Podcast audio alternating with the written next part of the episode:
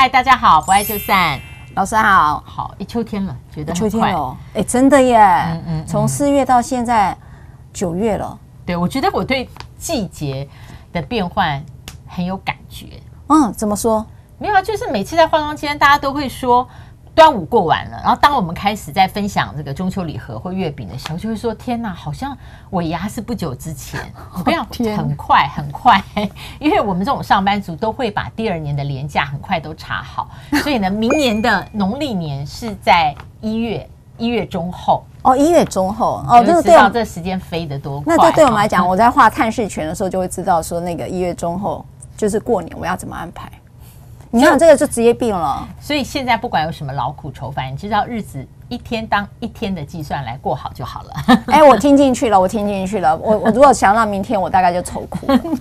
这是我最近跟自己说的。Anyway，好，在赖方玉律师的个案里面，请问你男骗女比较多，还是女骗男比较多？我讲的是真的骗哦，法律上的骗啊。我觉得有没有性别差异？我觉得是这么讲好了。我觉得呃，我自己的案例当中，当然会。看到比较多女性指控自己是被骗啊，那个骗有婚前的骗，有婚姻中的骗。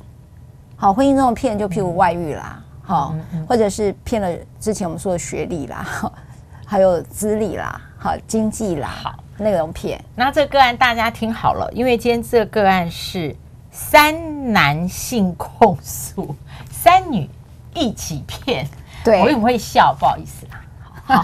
好好啦，那大来讲个案。好，是简单这样讲哈，就是有一个婚顾公司。那我觉得我们知道很多都是可以变成投资标的，但是这个个案我特别有感觉是，原来婚顾的服务契约书也可以是一个投资标的。好，那这个不重要啊，重要是因为要骗嘛，你总是要有个东西来骗嘛。等一下，我只听过推销，名顾他嘛。对对对，就是他会增值。对，所以当我在讲这个故事的时候，我的朋友直接讲：“你根本就讲的爱情灵骨塔。”哦，OK，对，OK，好，好，我来讲，这是真实个案哈，这是真实个案，就这个是一个呃婚顾契约，呃婚顾公司，然后呢就有三个女生呢，他都就都待在这个婚顾公司，那他们卖的呢这个婚顾公司卖的就是一个。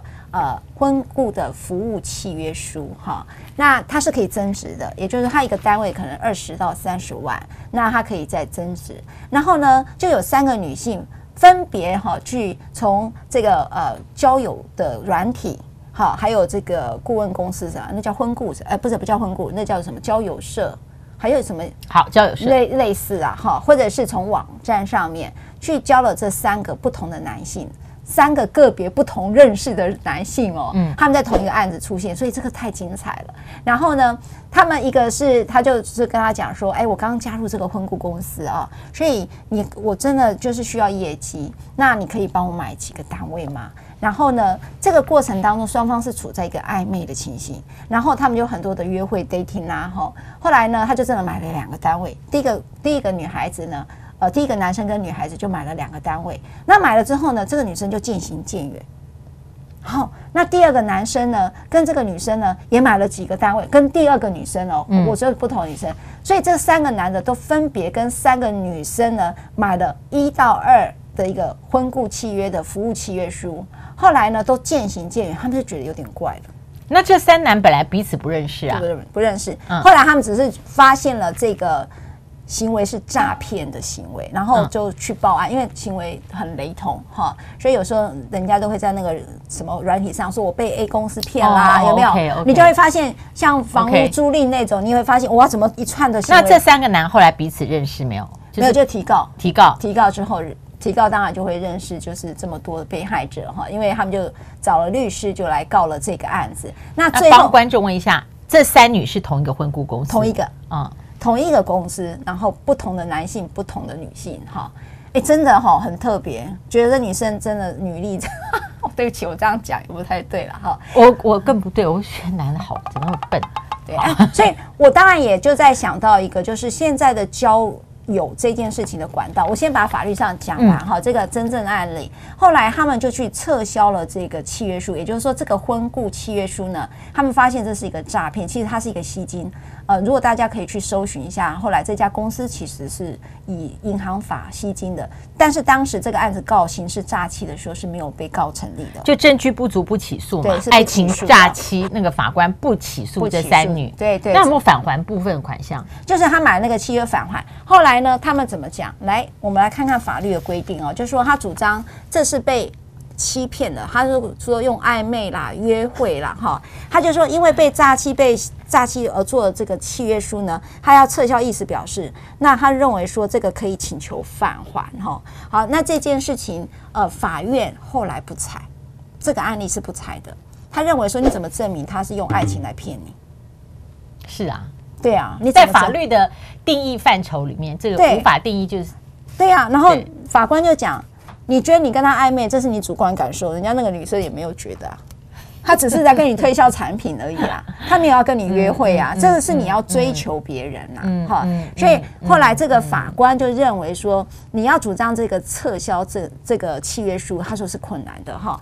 然后呢，哎，我先顺便也跟各位把这个讲撤销，如果真的是你认为你是诈欺的话，记得是一年哦，所以这个时效是很短的哈，除斥期间是很短的，根本能够提出的是在一年内为止，对，这是除斥期间哈，所以它是相当短的哈，所以如果你一旦发现有异状，的时候，你要撤销要快。好，那这个案子最后法院是判部分返还，因为它叫做婚故服务契约，所以它是可得终止，所以它有一些呃那个款项余款是可以请求返还的。好，假设说我是这个男性，然后呢，我被你就说，哎，这会你要不要买这契约二十万，你将来可以增值好到二十五万，所以法判呢？你不用，你没有欺骗，所以你不能赔。对，不能整个。但是我买二十万跟你买了这个契约，我可以拿回 maybe maybe 百分之十或者百分之二十。他就因为他从终止契约，因为它是一个继续性的服务契约嘛，那他就可以主张终止，说啊，那你那个部分的余款你应该还给我。所以最后法院只在那判百分之十、百分之二十，就这样子而已。所以。哎、欸，我不晓得，就是说我如果，因为我觉得这个契约对我来讲，我好难理解。我，我在看这个个案，就是说，怎么可能有一个婚故契约，它可能会增值？我不好意思，我们还是用灵骨塔来做比较嘛，因为灵骨塔就是土地是有限的，空间是有限的哦，但是有限的空间，但是呢，呃，生育率呃还有死亡率，它可能会呃增加哦，所以是呃多数人。需要这个非常有限的资源，那当然会增值。但是我真的不懂婚故契约怎么会增值呢？如果旁边再开两三家婚故公司，欸，老师，那我可以问我，我在聊这一题的时候，我一个朋友他，我为什么会聊这一题？因为他在讲求证，就是那个高尔夫求证，嗯，他那个也是可以转让增值，为什么他可以？那同样，因为他为什么可以变成金融商品呢？可是我。我觉得它是变金融商品，不知道，但很简单的概念啊，那也是有限的空间，它只能收有限的会员数之类的。对，然后你新生代了里面新的可以打高尔夫球年龄到新生代，他开始练习可以打高尔夫球的这个 range 一定是一直扩大的嘛。我所以你也不了解，对不对？我不了解，对我就我不了解为什么他可以卖，他就所以我那个朋友直接讲，这根本就是爱情灵骨塔。你们可以想象吗？就是为什么会有增值的空间？如果大家有听过，或者是知道人家是怎么用来呃包装的，可以再写在下面。不过我我觉得这这个里面比较有意思，就是在暧昧的时候，我觉得这个它的关键是在暧昧，就是因为在暧昧的时候，我不想去直接问你究竟你对我是不是有意，因为万一答案是否定的，我连这个暧昧的情绪都没有了，那我多么需要有一个暧昧的情绪？对。老师，我这段我很想分享一个小小的观点。我最近呃看了一本杂志，然后那里面提到的单纯曝光效应，你有没有听过？没有。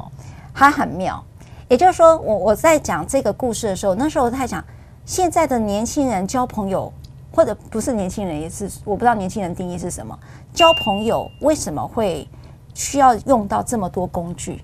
不管交友网站，刚才的婚故契约书，我的追，这就是追求行为的一部分嘛。所以他的就是我服务你爱情嘛，服务爱情的想象嘛，所以他可能就认为有一些呃服务的价值哈。那我只是觉得说，我们交朋友，当然现在有 PTT 啊、D 卡啊，对吧？还有什么什么软体之类的交友软体那种昵称的配对的，我现在好多、好那种所谓的那种交友的的一个 app 啊，好都有。那就是说，你知道像我上次也在讲，我们律师是很困难交朋友的，嗯、就是同一个圈子，除非你都是大学认识的，不然当你当了律师，要再交朋友，真的好困难。那所以你就会发现有好多的这种。媒合的这，那刚的名词叫什么？什么曝光度单啊？单纯曝光效应。好，嗯、那他在讲的是什么呢？就是说，我们发现同事、同学，好，我们就很容易产生的爱情，产生暧昧跟爱情的可能性，是因为什么？我一天到晚在你前面晃啊，晃着晃晃着，你就对我有印象啊。就所以上电视，为什么大家一直会让你看，一直让你曝光？所以单纯的曝光效应就是说，你只要单纯的，只要在他。身边重复出现了很多次，好像你们产生感情的可能性就会变有，就会产生更大的可能性。所以呢，就你会发现追求的过程当中有很多同一个职场，嗯，像我们律师就律师跟律师，或者律师跟法官嘛，常常看到。这可理解，只是说单纯曝光效应听起来好深奥。我我把它解释成就是我们常听的俗语“日久生情”嘛，就日久这个久它包括频率嘛，对对对，包括近距离嘛，对对对。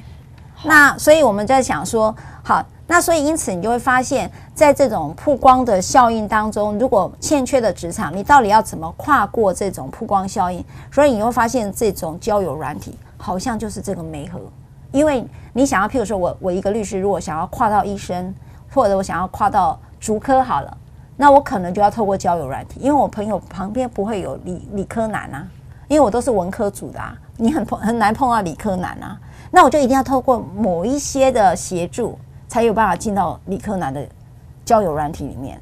我觉得我最后有一个小心得，我一边在听，一边就觉得说，呃，不管是频繁的见面、实体的生活圈，或者是虚拟的，我也不排斥。但是重点在于，暧昧是一个事实。那在情感的任何关系里面，他都需要跨越这个暧昧期，去更多了解真实的对方。真实虽然很难，你一辈子的配偶他还是有很多真实面，他不隐瞒，但是呢，你也未必能够完全了解。嗯，可是到底什么是真实？你认识的这个人，他所供应你的一切资讯是真实吗？那网络上面，你透过网络跟他有很密切的接触，那些谈心是他的一个很小的一部分的切片，或者是他真实的大部分呢？嗯、呃，我觉得我好像有一个小答案，就是大家都不要太急，嗯、不要太急。哦我觉得所有的关系，它都需要等待跟时间。那我觉得我的有限的生命经验里面，我看到很多关系的不好，没有想象的好，都是太急，太急。哦、嗯，每一种结果的事情，它都需要一个时间，一个自然律的生态，它才会结果。哇、哦，所以不要太急啊！爱情生态论哦，没有，就是不要太急，真的。嗯，这是金句，今天的金句。好，谢谢大家，不爱就散，订阅、按赞。开启小铃铛，对，一人接一句就不会忘记。我们下次再会，拜拜。